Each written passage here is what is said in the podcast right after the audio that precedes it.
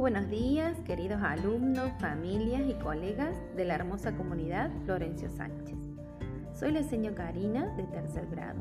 Espero que estén muy bien en este día lunes 7 de junio del año 2021 para comenzar este día con alegría y buena salud. Hoy es el Día del Periodista. Este día fue establecido en 1938 por el primer Congreso Nacional de Periodistas celebrado en Córdoba, en recuerdo del primer medio de prensa con ideas patrióticas. El 7 de junio, pero de 1810, Mariano Moreno fundó la Gaceta de Buenos Aires, que fue el primer periódico de la etapa independista argentina.